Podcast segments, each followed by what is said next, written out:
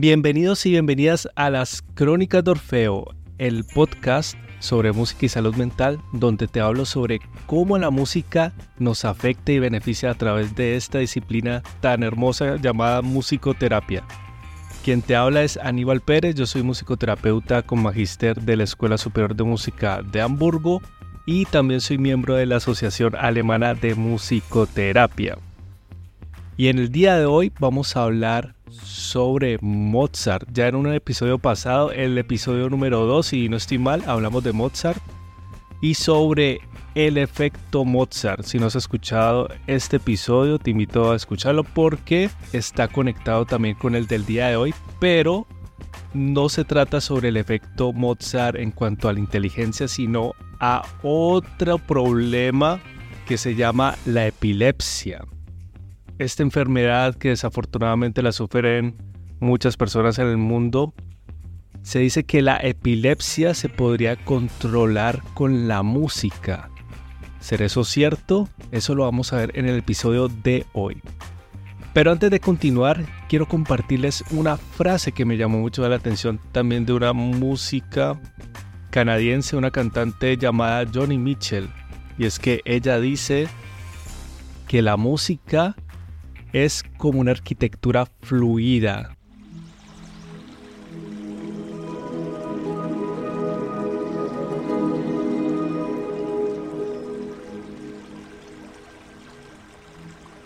Los musicoterapeutas, de cierto modo, somos arquitectos, arquitectos sonoros que nos preocupamos por crear espacios donde las personas se puedan sentir cómodas a través de la música para influir también en su estado mental. Y por ejemplo esto se, utiliza en los hospitales como musicoterapia hospitalaria. También te invito a que escuches el capítulo sobre musicoterapia hospitalaria. Pero bueno, ya adentrándonos al tema Mozart,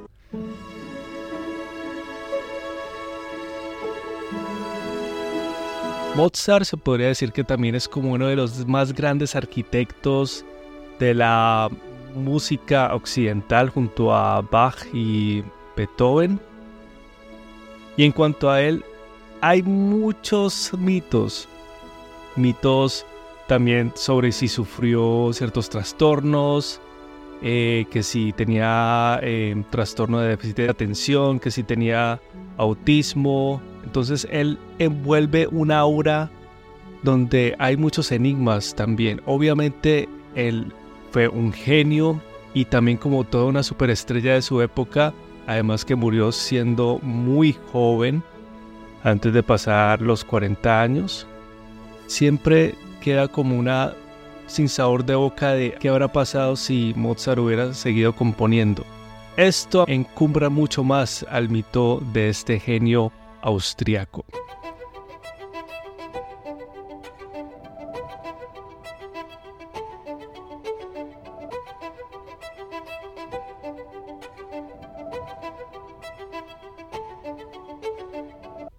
En un episodio pasado sobre Mozart hablé que también había un estudio que daba unos indicios sobre cómo la música podría ser beneficiosa para las personas con epilepsia. Y bueno, ¿qué es la epilepsia? La epilepsia, resumiéndolo de una forma muy sencilla, es como un tipo de tormenta eléctrica en el cerebro.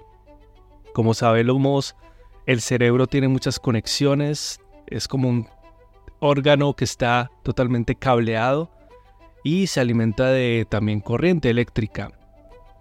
¿Qué pasa, por ejemplo, cuando en ciertas zonas del cerebro al mismo tiempo hay una especie de corrientazo. Este tipo de corrientazo podríamos llamarlo como cortocircuito o un sobrevoltaje. Al mismo tiempo genera, digámoslo así, como un caos y este caos se ve reflejado en lo que es la epilepsia, que es cuando las personas empiezan a convulsionar y después de cierto tiempo eh, esta corriente, esta tormenta eléctrica se calma entonces empieza a transmitirse mucho mejor lo que es la información y digamos esta corriente se estabiliza.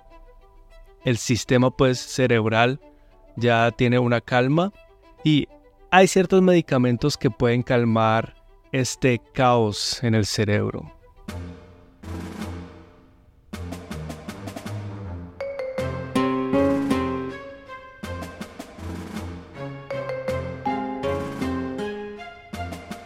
Eso en cuanto a lo que es la epilepsia. Y siguiendo con el tema de Mozart, en gran medida todos estos mitos se originaron a través de una pieza en especial de Mozart que fue la sonata KB 448, que es una pieza digamos muy alegre, eh, son dos pianos, o sea, es un dúo de piano.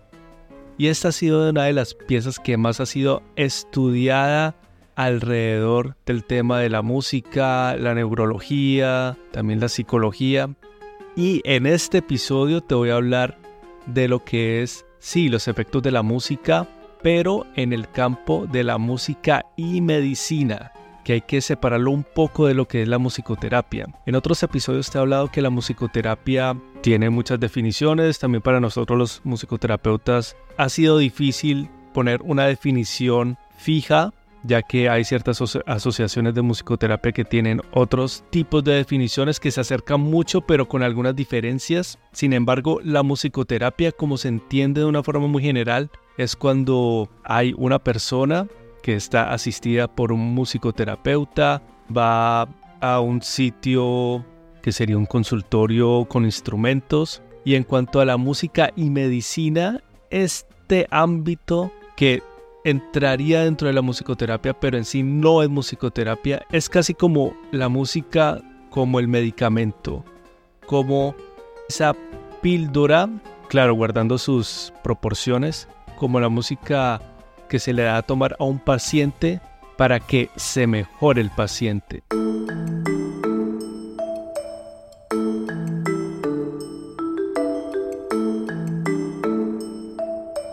Un estudio llegó a la conclusión que la música de Mozart, adivina que no existe evidencia científica sólida que respalde este supuesto efecto positivo que tiene la música de Mozart sobre la epilepsia. ¿Y esto por qué? Esto fue porque los científicos que se aproximaron a este estudio de la sonata de Mozart en relación con la epilepsia, los científicos Overlaita y Pitchnick encontraron que estos estudios no tenían como un tamaño representativo. Eso quiere decir que las muestras de los pacientes o de los que se pusieron a prueba con la música de Mozart era muy pequeña y que las prácticas de investigación no eran muy adecuadas. Digamos que no tenía mucho rigor.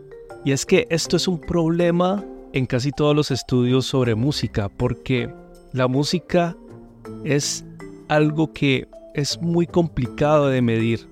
El gusto por la música es muy distinto en todas las personas. No hay una música que tenga el mismo efecto para todas las personas. Entonces no es, no es como un remedio, no es como la panacea que se aplica y da un resultado formidable en todo el mundo o que pueda curar. Eso no es así. Hay que acabar también ese mito sobre la música, que es un tipo de romantización sobre ella.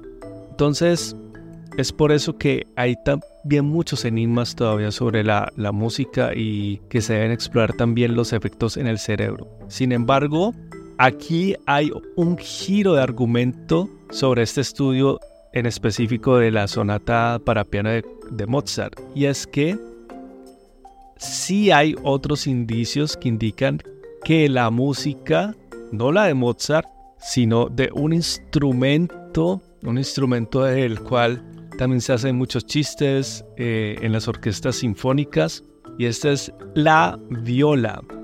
Si no eres músico y no conoces lo que es una viola, la explicación más resumida de esto es, o bueno, como uno se lo explica a los niños, es como un violín un poco más grande. Aunque en realidad se debería explicar que es como un cello más pequeño porque tiene los mismos sonidos de cuerda del cello. O sea, la afinación de las cuerdas son las mismas, pero suenan un poco más agudo porque el instrumento es más pequeño. Y bueno, y es que te comparto este estudio porque la Universidad de Northwestern reveló que la música de viola improvisada, esto es lo que más me gusta, la improvisación libre y no solo un cierto tipo de música o la de Mozart o la de la clásica o también hay muchos estudios que salen de música incluso de reggaetón. No, es música improvisada, libre y en vivo que está teniendo un impacto positivo en los pacientes con epilepsia. Y es que estos investigadores descubrieron que cuando la violista estaba interpretando eh, este tipo de música improvisada, las ondas cerebrales de los pacientes con epilepsia se ralentizaban. ¿Esto qué significa? No sé si tú has oído lo que son las ondas alfa, bueno, todas estas letras griegas. Entonces, lo que pasa es que cuando uno está en un estado relajado, cuando no hay muchos estímulos, el cerebro entra en este estado y lo que medimos son unas ondas cerebrales que se ven más amplias, o sea, se ralentizan las ondas cerebrales y estas ondas cerebrales que se ralentizan se llaman ondas alfa, que eso significa que estamos entrando en un estado meditativo, que es por ejemplo también cuando se han investigado o se han hecho estudios sobre los monjes tibetanos, también han encontrado este tipo de ondas. Pues bueno, esto provocaría que los pacientes sientan menos estrés y ansiedad y también por lo cual se podría medicar un poco menos a este tipo de pacientes, que es una gran ventaja para ellos. Entonces ellos encontraron unos puntos muy importantes. Primero, como te dije, lo de las ondas cerebrales, induciendo a los pacientes a un estado alfa, o sea, un estado de tranquilidad. Y ellos dicen, que esto también me llamó mucho la atención, que la elección de la viola no fue casualidad, que porque el rango de tono se asemeja a la voz humana, esto también es discutible porque no falta el instrumentista que diga lo mismo. Los chelistas, yo soy chelista, yo también digo eso. Lo dicen también los clarinetistas o... Bueno, en fin. Pero sin embargo, es interesante saber que ellos también toman en cuenta esto de, de la voz humana, que se podría también hacer el mismo estudio, pero con voz improvisada, para ver si también induce a los pacientes a este estado de tranquilidad. Y bueno, ¿qué implicaciones tiene esto para la musicoterapia? O sea, ya no solo para la música y medicina, la música utilizada directamente sobre una persona para ver efectos positivos, sino para la musicoterapia, sino que ya se puede ver que la música, y aquí la música, no solo la música ya establecida como la de Mozart o la que se podría hacer sonar desde un equipo de sonido. Este tipo de música improvisada entonces tiene un efecto también muy poderoso que es algo que también se ha hecho mucho de lado y que casi no se le presta atención. Y es muy importante mencionar que también a través de este estudio se pueden realizar más intervenciones no farmacológicas para los pacientes con epilepsia y no se, y se podría hacer también algún tipo de tratamiento que obviamente no se puede descartar todas las medicinas o el tratamiento farmacológico, sino que también quizás se podría unir estos dos tratamientos, un tratamiento de musicoterapia junto también con música y medicina. Entonces también un paciente podría ir a una sesión de musicoterapia en el hospital para tratar, por ejemplo, algunos problemas de ansiedad o también de estrés. Y a su vez también realizar una intervención musical plena. O sea, lo de la música y medicina, que es tocar un instrumento ya de acuerdo a más estudios, en este caso podría ser la viola por lo que presenta este estudio, pero en, un futuro podría ser la voz u otro tipo de instrumento que tenga cierta similitud a la voz humana.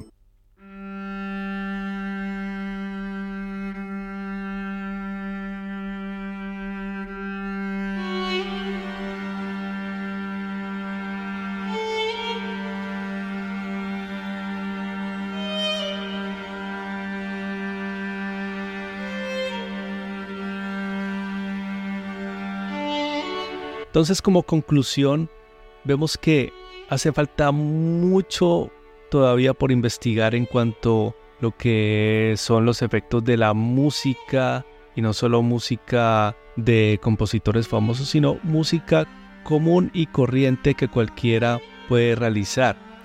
Y digo realizar eh, de forma de improvisación, si bien una persona que haya estudiado musicoterapia tiene más herramientas al improvisar, también hay que aclarar que las personas común y corriente también pueden hacer música y música no significa tocar de forma hermosa o tocar con un cierto patrón de armonía. No, cualquiera puede hacer música y eso en sí tiene también un efecto en nosotros.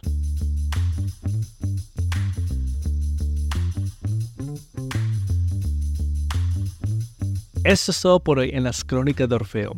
Te doy las gracias por llegar hasta el final de este episodio y si tienes algún comentario sobre el episodio, si quieres sugerir también otros temas para el podcast, puedes hacerlo escribiendo al correo lascrónicasdeorfeo.gmail.com No olvides suscribirte en tu plataforma de podcast favorita.